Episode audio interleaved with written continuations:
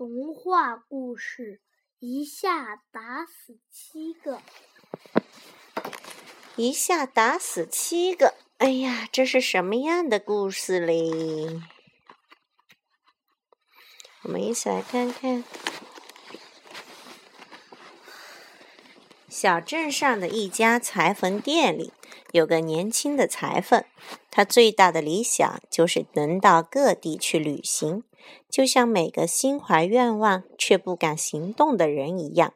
他也总是想着：如果我有高大的身材就好了；如果我有机智的头脑就好了；如果我是有钱人，到哪儿都不怕了。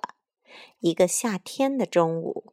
他正在店里缝衣服，看见走街串巷卖零食的老婆婆又来了，就叫住他：“亲爱的老奶奶，今天有什么好吃的？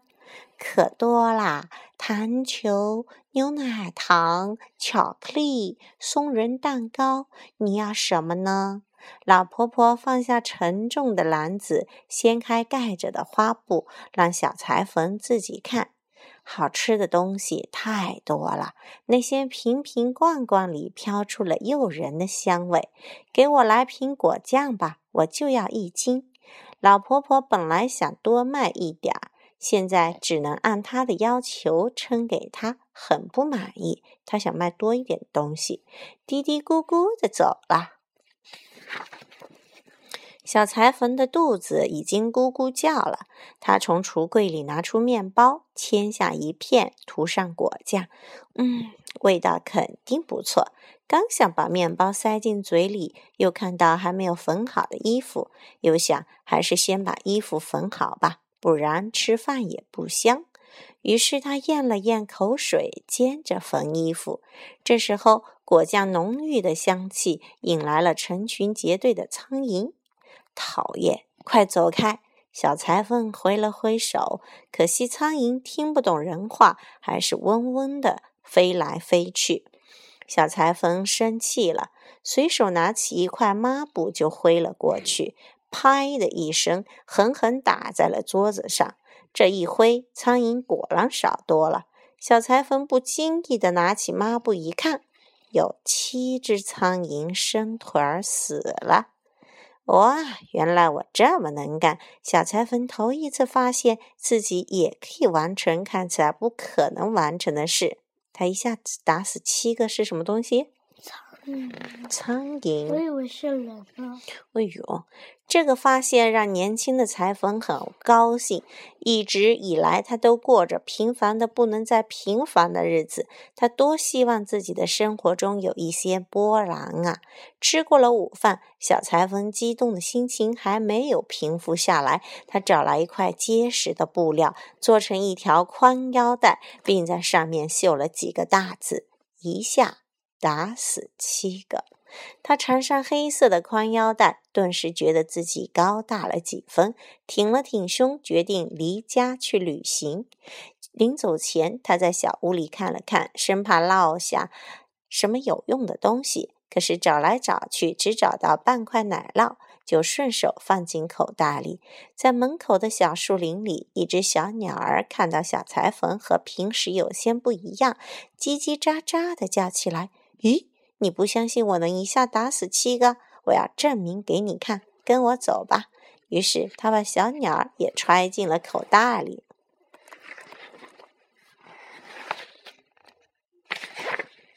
小裁缝带着轻松愉快的心情出门了，仿佛浑身都充满了用不完的力气。登上山顶后，看到一个魁梧的巨人正在向四周张望。张望就是什么意思啊？四处看的意思，对吧？小裁缝大着胆子走过去，跟他攀谈起来。嘿，你也在瞭望远处吗？让我们一起去闯荡吧！巨人这才意识到他的眼皮子底下还有个人，揉揉眼睛一看，一个小矮子站在他身边。什么？你这个可怜的小东西，你能干什么？巨人轻蔑地说：“就看不起他，轻蔑。”他呼出的气息像一阵风，差点把小裁缝吹倒。小裁缝赶紧稳住自己的身体，镇定地说：“什么话？他解开上衣，露出了腰带，向巨人显示自己的本领。哈哈，一下打死七个！他们都以为他一下打死七个人，对吧？别开玩笑了！如果我拿这条腰带打你，也许你就是第八个。巨人才不信他的胡言乱语。说完，顺手捡起地上的一块石头，握在手里。你看，我能把它捏出水来。巨人用浑厚的声音说：“他紧紧一捏，石头果然滴下水来。”见此情景，小裁缝心中非常惊讶，真想赶快逃跑。不过他还是定了定神，不慌不忙地说：“这算什么？看我的！”说着，像变魔术一样，从口袋里拿出一块小石头样的东西。那是什么？小鸟。嗯，应该不是吧？是什么？奶酪。Yes。用力握紧了拳头，小石头竟然也被他攥出水来了。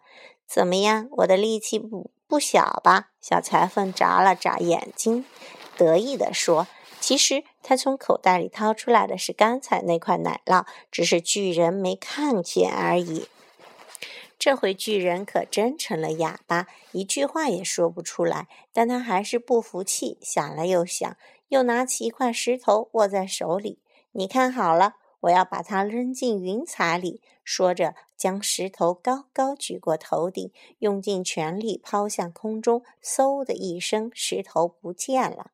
年轻的裁缝可不想认输，故作轻松地说：“你扔得很高，不过那块石头终究还是要落下来的。我扔一块给你看，保证它永远都不回来。”只见他从口袋里掏出了什么东西，轻轻向上一抛，那东西就一飞冲天，很快消失了。其实他扔的哪里是石什么石头，是那只小鸟呢？小鸟赶忙就逃走了，肯定不回来了。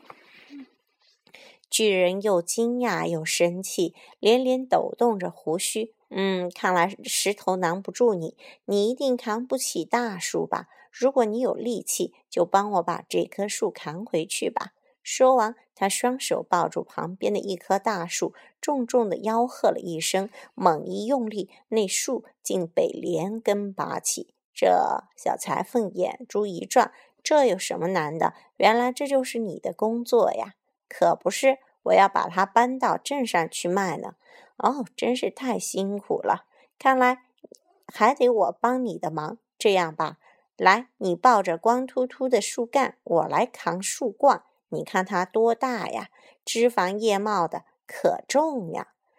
巨人觉得很有道理，抱起树干就往前走。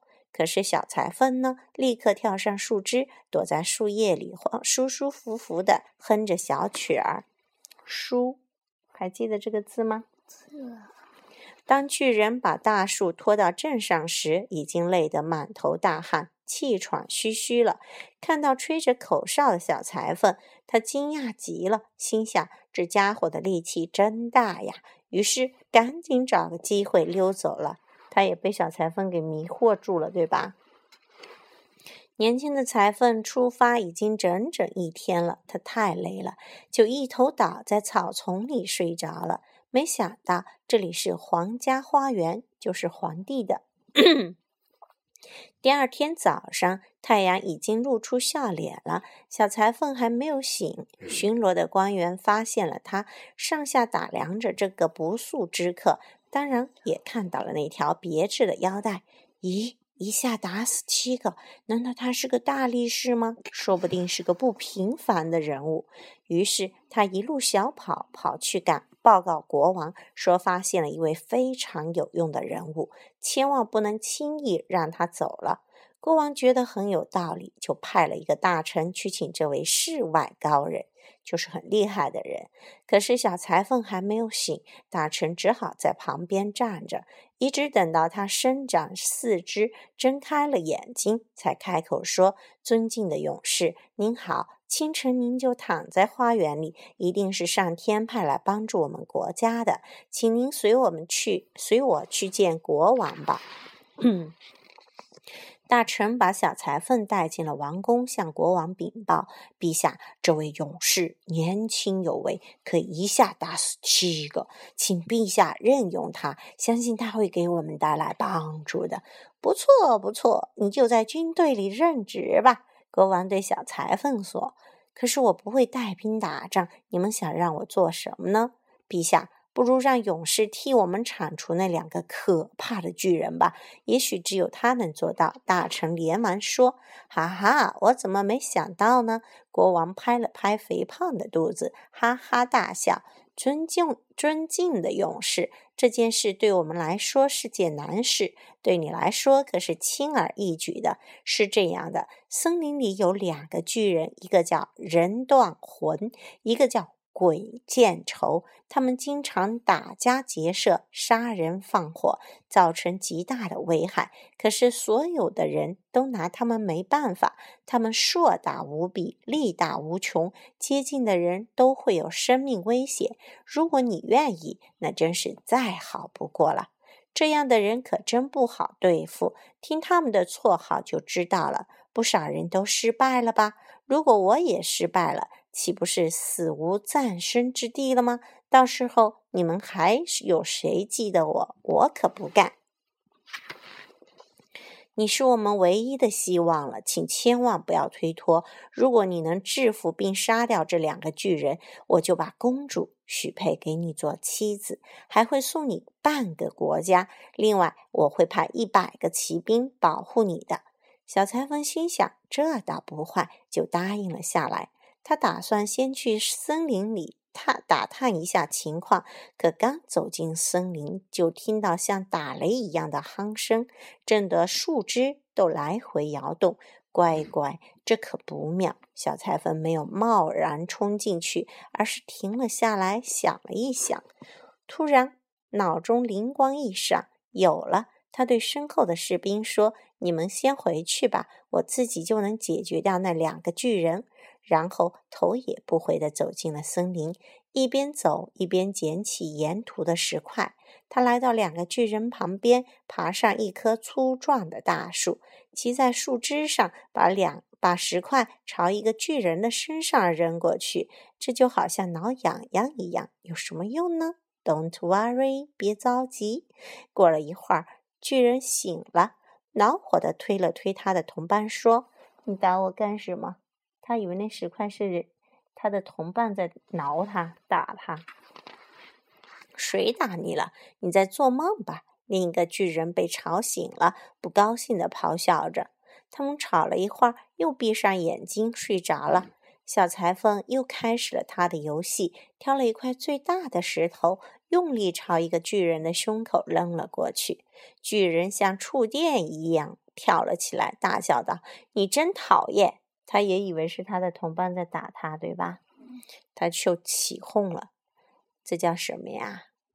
离间计，就让他们自己两人互相打起来。巨巨人一把抓住他的同伴，向树上摔去，两个巨人紧紧的抱在一起，扭打起来。乒乒乓乓，森林里像地震一样。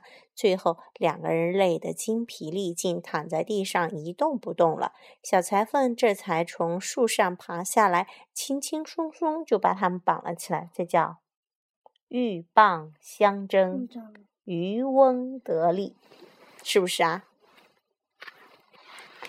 他要求国王实践自己的诺言，没想到国王却反悔了。他对自己轻率的承诺感到很沮丧，可是他又不敢说出自己的心里话，生怕一下打死七个的勇士把他也打死了，只好另想办法。对小裁缝说：“请你再为我做一件事吧。森林里还有一只独角兽，只有你能捉住它。事成之后，我肯定履行承诺。”哪有那么可怕？我倒要会会这个独角兽呢。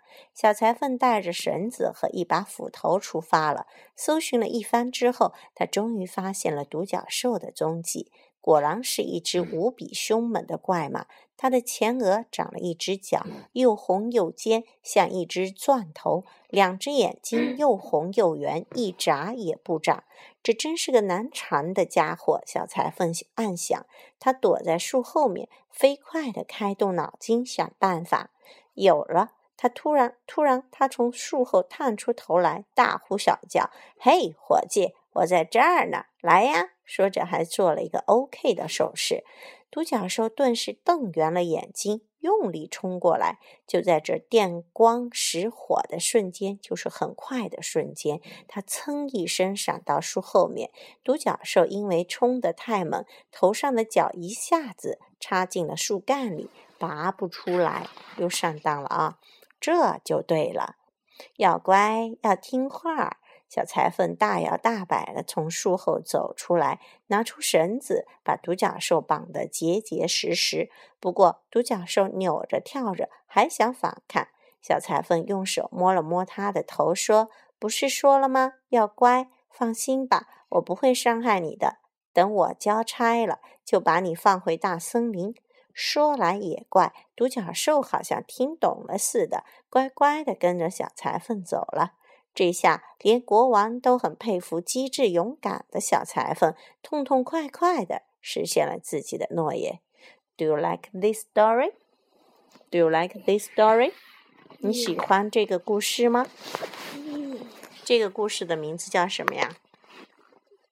一下打死七个。打死七个什么东西？七只苍蝇，对吧？